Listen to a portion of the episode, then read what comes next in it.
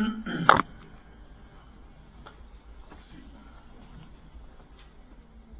الحمد لله نحمده ونستعينه ونستغفره ونعوذ بالله من شرور أنفسنا ومن سيئات أعمالنا. من يهده الله فلا مضل له ومن يضلل فلا هادي له. وأشهد أن لا إله إلا الله وحده لا شريك له. وأشهد أن محمدا عبده ورسوله. يا أيها الذين آمنوا اتقوا الله حق تقاته ولا تموتن إلا وأنتم مسلمون. يا أيها الناس اتقوا ربكم الذي خلقكم من نفس واحدة وخلق منها زوجها وبث منهما رجالا كثيرا ونساء واتقوا الله الذي تساءلون به والأرحام. إن الله كان عليكم رقيبا. يا أيها الذين آمنوا اتقوا الله و... اتقوا الله وقولوا قولا سديدا. يصلح لكم أعمالكم ويغفر لكم ذنوبكم.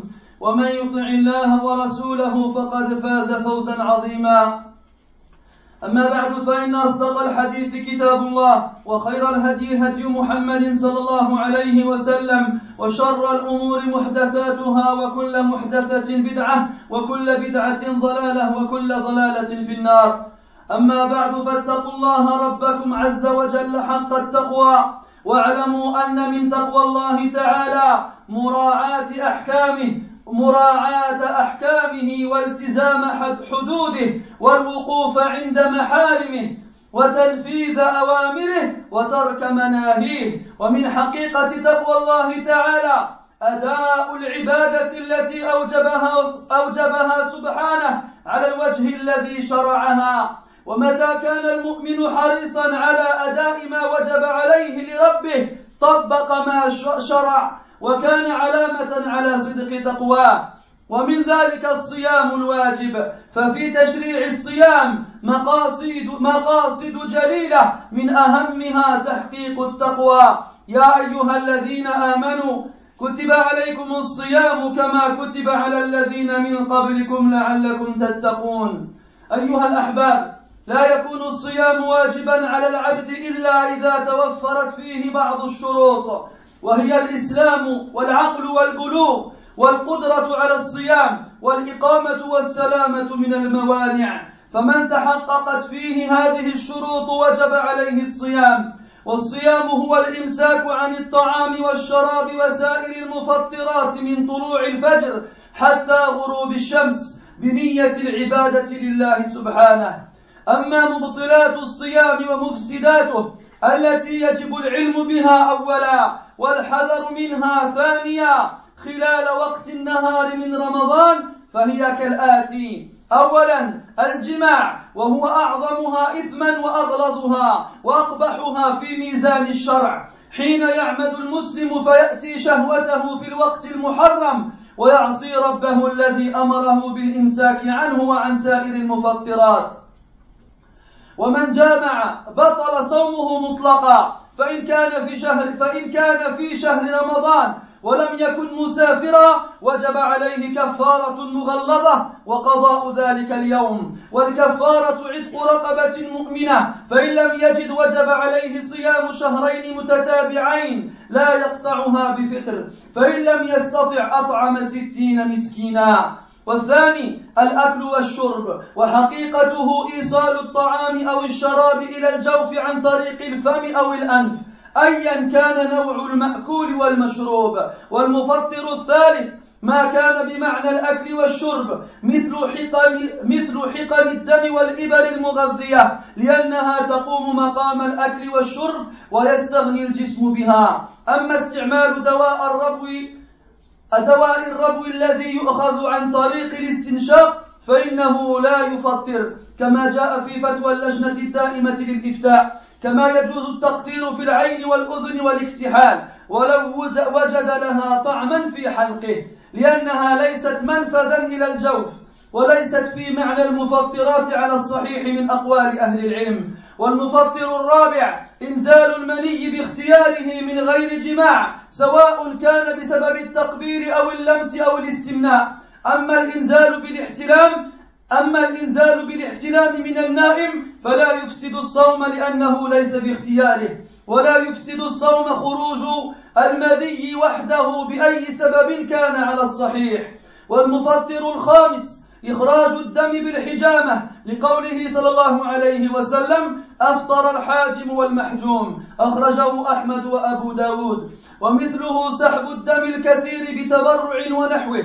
أما أخذ الدم القليل من الوريد للتحليل أو غيره فالصحيح أنه لا يفطر الصائم. لكن إذا كثر فالأولى تأجيله إلى الليل. فإن فعله في النهار فالأحوط القضاء تشبيها بالحجامة كما أفتى به الشيخ ابن باز رحمة الله عليه.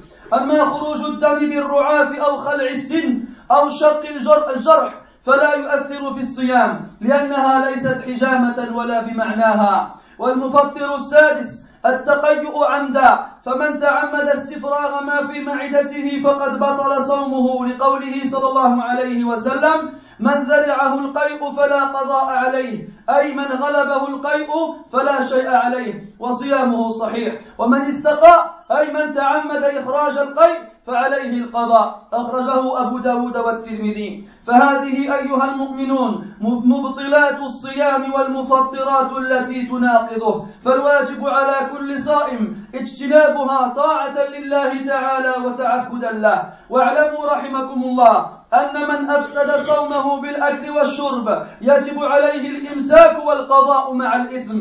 ولو جامع زوجته فعليه الكفارة لأن أكله وشربه محرم عليه. ثم عباد الله هناك مسألة جديرة بالاهتمام وهي تخص الكثير ممن ينتسب إلى الإسلام اليوم. وهم تاركو الصلاة. فقد انقسم الناس اليوم بالنسبة للصلاة إلى أقسام ثلاثة. الذي يصلي دائما والذي لا يصلي مطلقا لا في رمضان ولا في غيره. والذي يصلي فقط في رمضان. فأما الذي لا يصلي ويصوم فكثير من أهل العلم على أن صيامه مردود عليه لأن تارك الصلاة بالكلية كافر كفرا أكبر في الصحيح من أقوال العلماء. قال الشيخ العثيمين رحمه الله تارك الصلاة صومه ليس بصحيح ولا يقبل منه. لأن تارك الصلاة كافر مرتد لقوله تعالى فإن تابوا وأقاموا الصلاة وآتوا الزكاة فإخوانكم في الدين. ولقول النبي صلى الله عليه وسلم العهد الذي بيننا وبينهم الصلاة فمن تركها فقد كفر. ولقوله صلى الله عليه وسلم بين الرجل وبين الشرك والكفر ترك الصلاة. ولأن هذا قول عامة الصحابة إن لم يكن إجماعا منهم. قال عبد الله بن شقيق رحمه الله وهو من التابعين المشهورين. كان أصحاب النبي صلى الله عليه وسلم لا يرون شيئا تركه كفرا غير الصلاة. وعلى هذا فإذا صام الإنسان وهو لا يصلي فصومه مردود غير مقبول ولا نافع له عند الله يوم القيامة. ونحن نقول له صل ثم صم. أما أن تصوم ولا تصلي فصومك مردود عليك لأن الكافر لا تقبل منه العبادة. انتهى كلامه رحمه الله. وأما من لا يصلي إلا في رمضان فقد سئل الشيخ العثيمين رحمه الله أيضا عنه فأجاب الذي يتبين لي من الأدلة أن ترك الصلاة لا يكون كفرا إلا إذا كان تركا مطلقا. أما من يصلي ويخلي فيصلي بعض الأحيان ويترك بعض الأحيان. الذي يبدو لي من الأدلة أنه لا يكفر بذلك.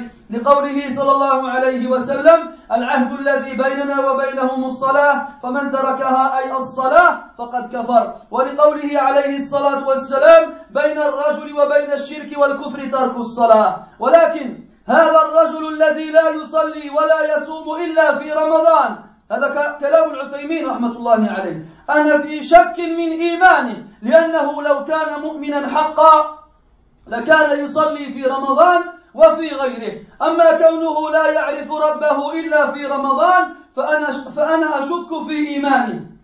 لكني لا أحكم بكفره بل أتوقف فيه وأمره إلى الله عز وجل. انتهى كلامه رحمه الله. فاتقوا الله أيها الرمضانيون. ما لكم لا تطيعون ربكم إلا شهرا واحدا في السنة. كيف تجدون أنفسكم؟ لو أطاعكم أولادكم على أمر واحد في السنة هل سترضون عن ذلك؟ كلا والله فكيف ترضونه لأنفسكم مع خالقكم سبحانه؟ يا من لم تصلي وتدعي أنك من المسلمين أين دليل إسلامك؟ إنك لم تصم ورب الكعبة ولكنك أتعبت جسمك بالجوع والعطش فقط.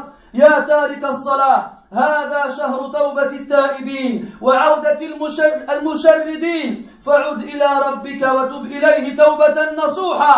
فإن التائب من الذنب كمن لا ذنب له. أقول ما تسمعون وأستغفر الله لي ولكم فاستغفروه إنه هو الغفور الرحيم.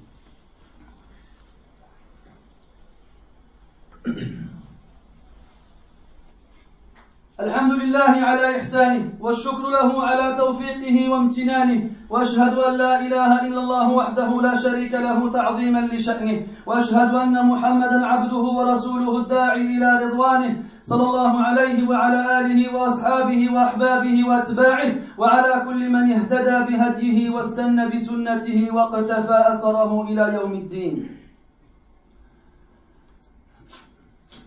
On rappelle à tout le monde qui est présent le jour du vendredi à la mosquée et pour qui cette prière est obligatoire, qu'il lui est interdit de parler ou de prononcer le moindre mot durant le sermon de l'imam. On rappelle cela pour les nouveaux venus qui viennent seulement aujourd'hui ou bien pour ceux qui viennent d'habitude mais qui ne comprennent rien.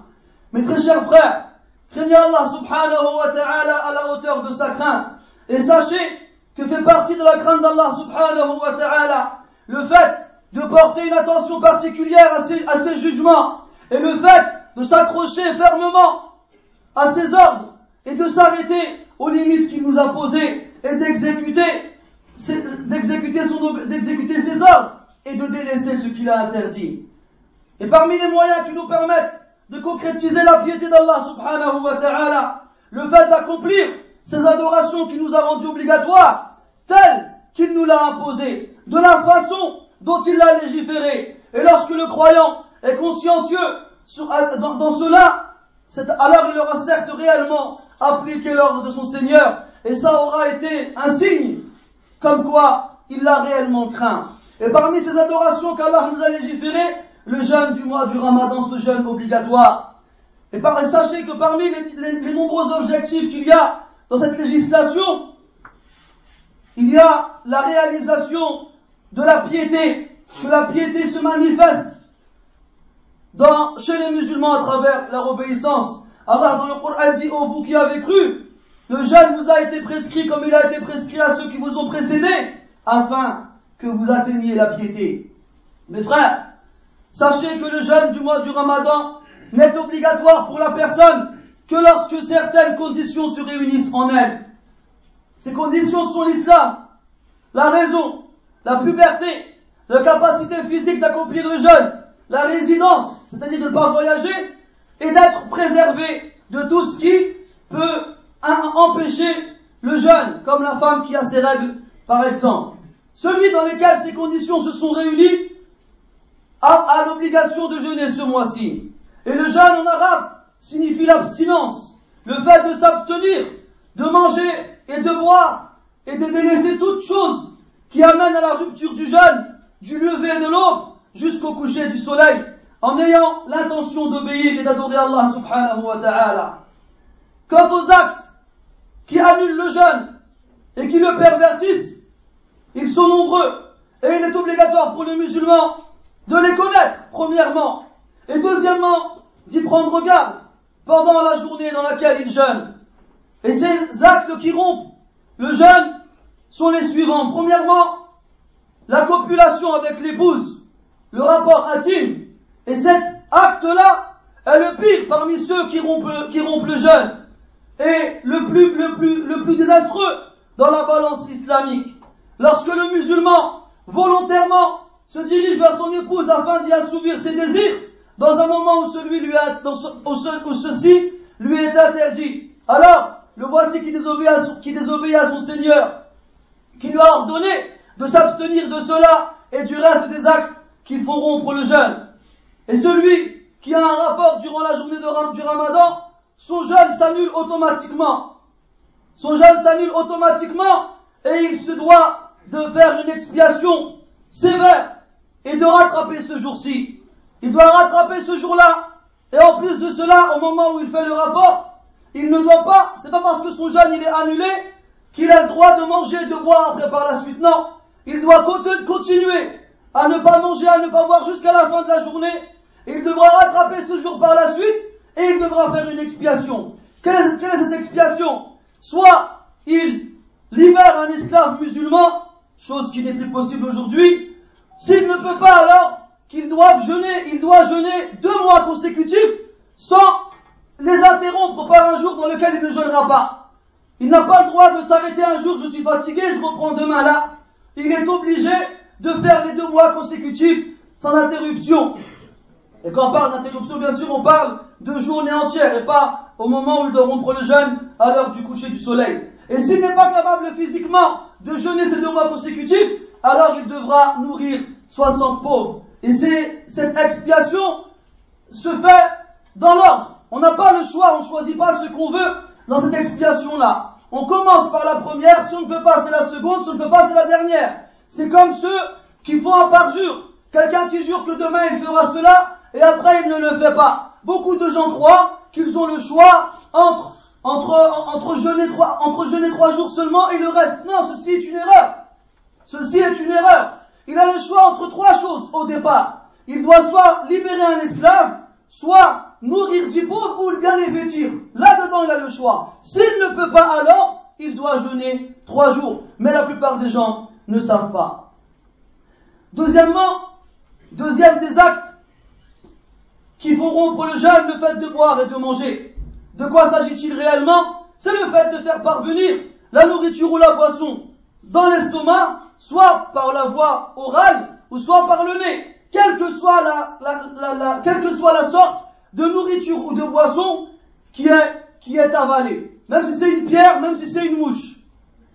Troisièmement, ce qui a le même sens, la même finalité que la nourriture et la boisson, comme les perfusions ou encore les, les, euh, les piqûres nutritives, nourrissantes, celles qui lorsque le malade la prend, son corps n'a plus besoin de manger et il a obtenu ce qu'il aurait obtenu en temps normal en mangeant. Quant à certains types de médicaments, comme les ventolines pour les asthmatiques, ceci ne fait pas perdre, ne, fait pas rompre le jeûne, comme al Daima l'a stipulé. Il est aussi autorisé de se servir des gouttes pour les yeux, ou bien pour les oreilles, ou encore de mettre du kohl dans les yeux pour les femmes, ou encore pour les hommes dans le cas où c'est dans un but médical. Même s'il sent par la suite le goût de cela dans sa gorge, ça n'a pas d'incidence sur son jeûne. Pourquoi? Parce que la voix de l'oreille ou de l'œil ne sont pas des accès qui amènent à l'estomac. Et ça ne, donne pas les mêmes finalités que la nourriture ou la boisson. Quatrièmement, l'éjaculation volontaire et choisie. Ah, bien entendu, celle qui arrive sans qu'il n'y ait eu de rapport intime. Que, que la cause de cela soit embrasser son épouse, la toucher ou encore la masturbation. Quant à celui qui dort et qui se réveille en état d'impureté, d'impureté majeure, donc en ayant éjaculé durant son sommeil, celui-ci, son jeûne reste valide, car ceci n'est pas arrivé de son propre gré. Et ceci donc est aussi al-mavi, le liquide euh, préspermatique, celui qui est généré par une forte envie, celui-ci, s'il est amené à sortir, ne fait pas rompre le jeûne aussi, d'après la, parole la plus juste des savants. Cinquièmement, le fait de faire sortir du sang par la saignée, al-hijama. Le prophète sallallahu alayhi wa sallam a dit, le, seigneur et le saigné ont rompu leur jeûne. Donc celui qui a fait appliquer la saignée et celui qui l'a subi. Ces deux-là dans le hadith sont visés comme quoi lorsqu'ils font cela, leur jeûne est est. Et ils disent les savants qu'à l'époque, les hommes, lorsqu'ils appliquaient la saignée, ils aspiraient. Donc ils faisaient des entailles sur la partie où ils voulaient aspirer le sang, mais ils n'avaient pas des pompes comme ils ont aujourd'hui ou bien d'autres moyens. Alors ils l'aspiraient avec leur bouche, ce qui faisait des fois parce que le, que le Seigneur avale le sang. Ça c'est une explication que certains savants ont donnée. Le fait de faire sortir une grande quantité de sang de son corps par la hijama fait rompre le jeûne. Et est lié à cela les prises de sang en grande quantité, que ce soit pour un don ou autre. Quant au fait de prendre une petite quantité de sang de la veine pour un examen sanguin ou autre, la, vie le plus juste est que ça ne fait pas perdre, ça ne fait pas rompre le jeûne. Car c'est en petite quantité. Mais dans le cas où il y a beaucoup de sang qui doit être retiré, alors le mieux, si c'est possible, est de retarder cette prise de sang à la nuit, au moment où on n'est plus en train de jeûner. Mais dans le cas où on doit le faire obligatoirement en journée, il y a, c'est mieux et plus, il y a plus de précautions au fait de rattraper ce jour-là, car ceci ressemble fortement à la hijama. Et cet avis a été stipulé par Sheikh Ibn Baz, rahmatullahi alayhi. Quant à la sortie de sang, comme celle qui arrive par, par le nez, ou encore en enlevant une dent, ou encore en grattant la croûte d'une cicatrice, ou autre de ces moyens qui fait se couler du sang du corps, ceci n'a pas d'incidence sur le jeûne, car ce n'est pas une hijama, une saignée, ou bien une chose qui peut lui ressembler. Sixièmement, le fait de se faire vomir volontairement. Celui qui fait exprès de vider ce qu'il a dans l'estomac aura certes annulé son jeûne. Le prophète sallallahu alayhi wa sallam a dit, celui qui est battu par le, par le vomi, par le vomissement, alors il n'a pas à rattraper, ce jour-là. C'est-à-dire celui qui n'a pas pu le, repousser. Le, le, vomissement l'a pris et l'a remporté.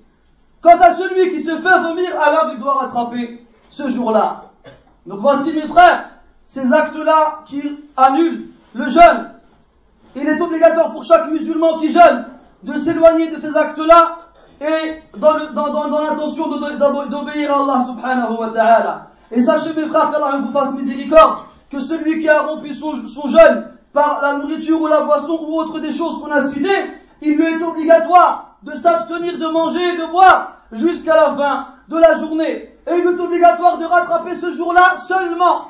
J'insiste, car il y a certains fuqaha qui disent, quelle que soit la cause qui a fait que tu as rompu ton jeûne, tu dois absolument, pour le rattraper, jeûner deux mois consécutifs. Mais le hadith qui stipule cela ne parle que de la personne qui a eu un rapport intime avec son épouse. Donc on comprend de cela que ça, ça, ça ne concerne que cet acte-là et pas les autres. Celui qui a rompu son jeûne volontairement avec autre chose que le rapport intime, il doit rattraper ce jour-là, il doit s'abstenir de manger et de boire jusqu'à la fin de la journée, et bien entendu, il est pécheur il se doit de se repentir à Allah, subhanahu wa ta'ala. Ensuite, mes frères, il y a une question très importante à laquelle on doit s'intéresser et qui concerne beaucoup de ceux qui s'apparentent à l'islam aujourd'hui.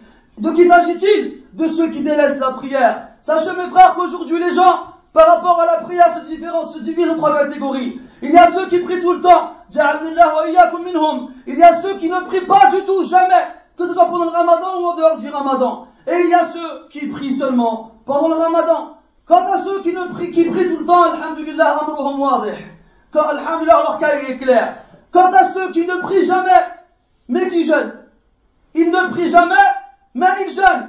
La plupart, beaucoup de savants disent que son jeûne, que le jeûne d'une telle personne est rejeté sur lui-même et n'est pas accepté. Pourquoi? Parce que la personne qui délaisse la prière complètement, faites bien attention aux mots que j'emploie, celui qui délaisse la prière complètement, qui ne prie jamais, il n'y a pas de doute sur le fait qu'il n'est pas musulman, qu'il a accompli un acte de grande mécréance qui le fait sortir de l'islam, selon l'avis le plus, le plus juste des paroles des savants. On a posé la question à Sheikh al-Uthaymin rahimahullah, quel est le jugement de la personne qui jeûne, mais qui ne prie jamais? Il a répondu rahimahullah, celui qui délaisse la prière, son jeûne n'est pas valide et il ne sera pas accepté de lui. Car celui qui délaisse la prière est un mécréant apostat. Allah dans le Coran dit, s'ils se repentent, accomplissent la prière et donnent l'aumône, alors seulement ils seront vos frères dans, la religion. Et le prophète a dit sallallahu alayhi wa sallam, la différence qu'il y a entre nous et eux, c'est la prière. Celui qui la délaisse a certes mécru. Et il a dit sallallahu alayhi wa sallam,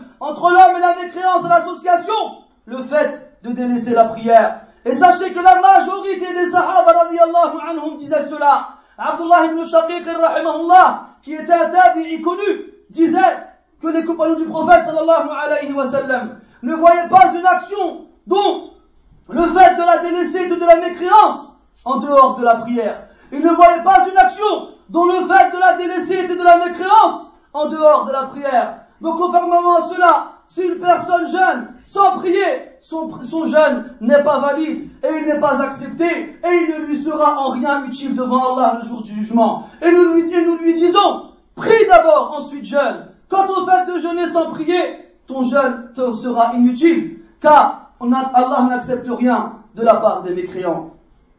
Ça, c'est pour celui qui ne prie jamais. Et il est important de rappeler cela aux gens. Il est important de rappeler aux gens que le fait de délaisser la prière est un risque énorme pour eux de sortir de cette religion à laquelle ils s'apparentent sans rien faire pour le prouver.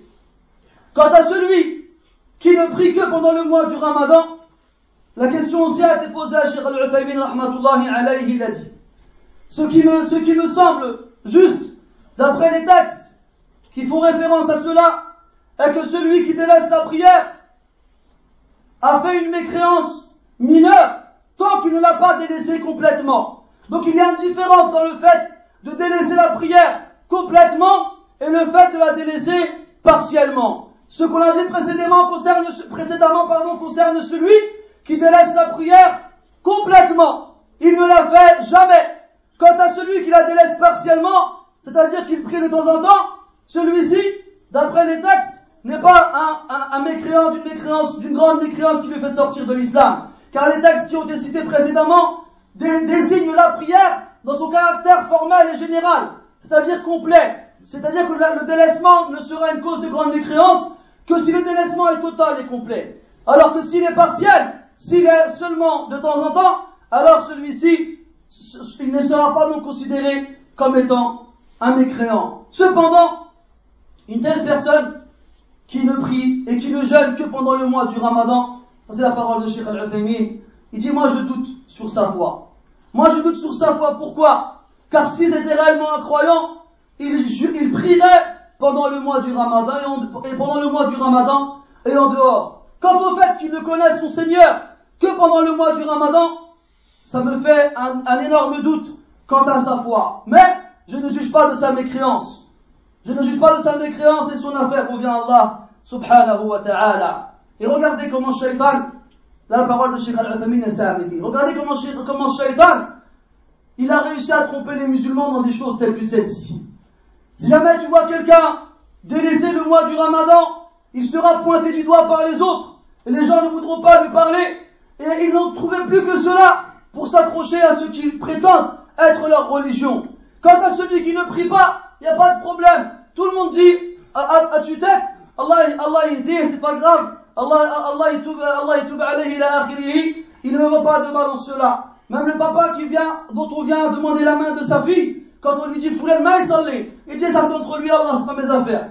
Mais tu lui dis somme, alors tu dis non, non, non, je veux pas que ma fille se marie pas avec un, elle se marie avec un non-musulman. Donc ils ont fait du délaissement du jeune un, signe qui différencie le musulman du mécréant et ils n'ont pas fait la même chose avec la prière, alors que les textes qui font référence à cela parlent de la prière et ne parlent pas du jeûne. Craignez Allah pour vous, les opportunistes du mois du ramadan, vous qui ne vous rappelez de votre islam que lorsque la lune du mois du ramadan est visible dans le ciel, vous qui n'obéissez à votre Seigneur, si on peut appeler ça de l'obéissance, qu'une seule fois dans l'année. Comment vous sentiriez-vous si vos enfants vous désobéissaient toute l'année, sauf une fois? Est-ce que vous accepteriez cela? Est-ce que vous seriez satisfait d'eux? Jamais par Allah. Comment alors pouvez-vous accepter cela pour vous-même avec votre Créateur qui vous a ordonné de lui obéir toute votre vie? Ô toi qui ne prie pas et qui prétend être un musulman, donne-moi la preuve de ton islam. Par quoi est-ce que tu as prouvé ton islam? Qu'est-ce qui te différencie des autres? Le fait que tu t'abstiennes de manger et de boire pendant une partie de la journée? Wallahi, ce n'est pas cela qui te différencie des autres. Regarde les autres, religions, tu verras beaucoup. Parmi les, les chrétiens, les juifs, les bouddhistes et autres qui observent des longues périodes de jeûne. Ils observent des longues périodes de jeûne. En quoi alors t'es-tu distingué d'eux par cela? En quoi? La différence qu'il y a entre nous et eux, c'est le fait que nous, nous nous humilions envers Allah subhanahu wa ta'ala. De nombreuses fois dans la journée, en posant notre front par terre, en signe de soumission, en se prosternant devant le Créateur des cieux et de la terre, et en reconnaissant le droit ultime qu'il a à l'adoration, contrairement à toi, qui est tellement orgueilleux que tu ne veux pas fouler le, sol avec ton front, parce que tu l'as foulé auparavant avec tes pieds. Crains Allah et sache que le fait de t'abstenir de boire et de manger seulement n'est pas suffisant pour montrer ta soumission à ton Seigneur ou bien ton obéissance. Et toi, qui ne fais que jeûner et prier pendant le mois du Ramadan, qui crois-tu tromper Qui crois-tu berner Crois-tu que tu vas réussir à arriver le jour du jugement en disant Ya moi j'ai prié pendant le mois du Ramadan, c'est tout? Et que ça allait passer? Ya Subhanallah. Allah tabaraka ta'ala, il a chassé Iblis du ciel pour une sajda qu'il a réussi, qu'il a a refusé de faire. Et il a chassé Adam du paradis pour un ordre auquel il ne s'est pas tenu. Ne crois pas toi qu'en faisant un acte grand comme celui-ci, tu vas passer à travers les mailles du filet et tu vas échapper au châtiment qu'Allah t'a promis. Ô toi, qui jeûne sans prier, Wallah, tu n'as pas jeûné. Tu n'as fait que éreinter ton corps. Tu n'as fait que le fatiguer avec la faim et la soif. Ô toi qui as délaissé la prière. Ô toi qui ne crains pas ton Seigneur. Ô toi qui ne pense pas au jour dans lequel l'enfer sera amené et attisé et chauffé et aura comme combustible des gens peut-être comme toi.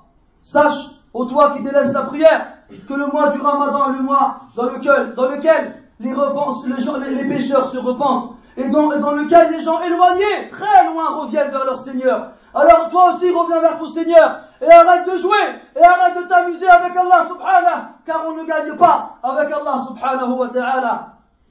Reviens vers Allah sérieusement et sincèrement et regrette amèrement tes péchés et tes manquements. Fais un vrai repentir et sache que celui qui se repent sincèrement, il est comme celui qui n'a jamais eu de, de péché. نسأل الله تبارك وتعالى بأسمائه الحسنى وصفاته العلى أن يمن علينا بالقبول في هذا الشهر العظيم اللهم تقبل منا صيامنا وصلاتنا وسائر أعمالنا يا أكرم الأكرمين اللهم اجعلنا ممن صام رمضان إيمانا واحتسابا فغفر له ما تقدم من ذنبه واجعلنا ممن قام رمضان ايمانا واحتسابا فغفر له ما تقدم من ذنبه. اللهم أصلح اللهم أصلح المسلمين والمسلمات. اللهم أصلح المسلمين والمسلمات. اللهم خذ بأيدي ضالهم إلى إلى الهدى والرشاد. اللهم خذ بأيديهم إلى الهدى والرشاد. اللهم وفقهم للتوبة النصوح. اللهم وفقهم للتوبة النصوح. اللهم باعد بينهم وبين كيد الشياطين. كما باعدت بين المشرق والمغرب يا أكرم الأكرمين. اللهم نعوذ بك من همزات الشياطين ونعوذ بك ربنا أن يحضرونا يا أكرم الأكرمين. اللهم اغفر لنا ولآبائنا وأمهاتنا. اللهم اغفر لنا ولإخواننا الذين سبقونا بالإيمان. ولا تجعل في قلوبنا غلا للذين آمنوا. ربنا إنك رؤوف رحيم. سبحانك اللهم وبحمدك أشهد أن لا إله إلا أنت. نستغفرك ونتوب إليك وصلى الله وسلم وبارك على محمد وعلى آله وأصحابه أجمعين. وقوموا إلى صلاتكم يرحمكم الله.